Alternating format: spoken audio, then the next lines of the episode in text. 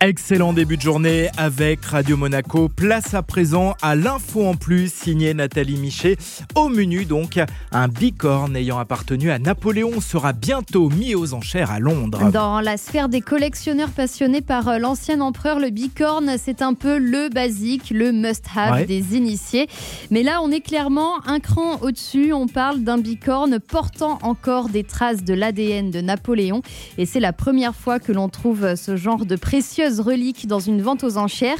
Le couvre-chef est exposé à Hong Kong pour l'instant et la vente est prévue à Londres le 27 octobre prochain au sein de la maison Bonhams. Les passionnés pourront également mettre la main sur des bijoux, des portraits, de la vaisselle ou encore des lettres de l'illustre chef d'État. Et ce fameux bicorne aurait euh, très bien pu passer inaperçu. D'après le quotidien anglais The Guardian, le bicorne appartient à un particulier qui en a fait l'acquisition en Allemagne à un moment où personne ne savait qu'il avait été porté par Napoléon. Ce qui a mis la puce à l'oreille du collectionneur, c'est la présence d'une inscription singulière originale Napoléon Ier, ce qui indique qu'il faisait partie de la collection privée de l'empereur.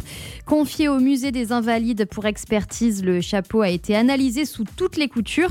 À la suite de quoi, cinq cheveux ont été retrouvés coincés dans les tissus. Et là, gros bingo, l'ADN de Napoléon. Il avait des cheveux de Napoléon. Et ouais, tout à fait. La valeur de ce couvre-chef impérial est estimée entre 117 000 et 175 000 euros. Mais à l'heure du bicentenaire de la disparition euh, du chef de guerre, les enchères pourraient décoller.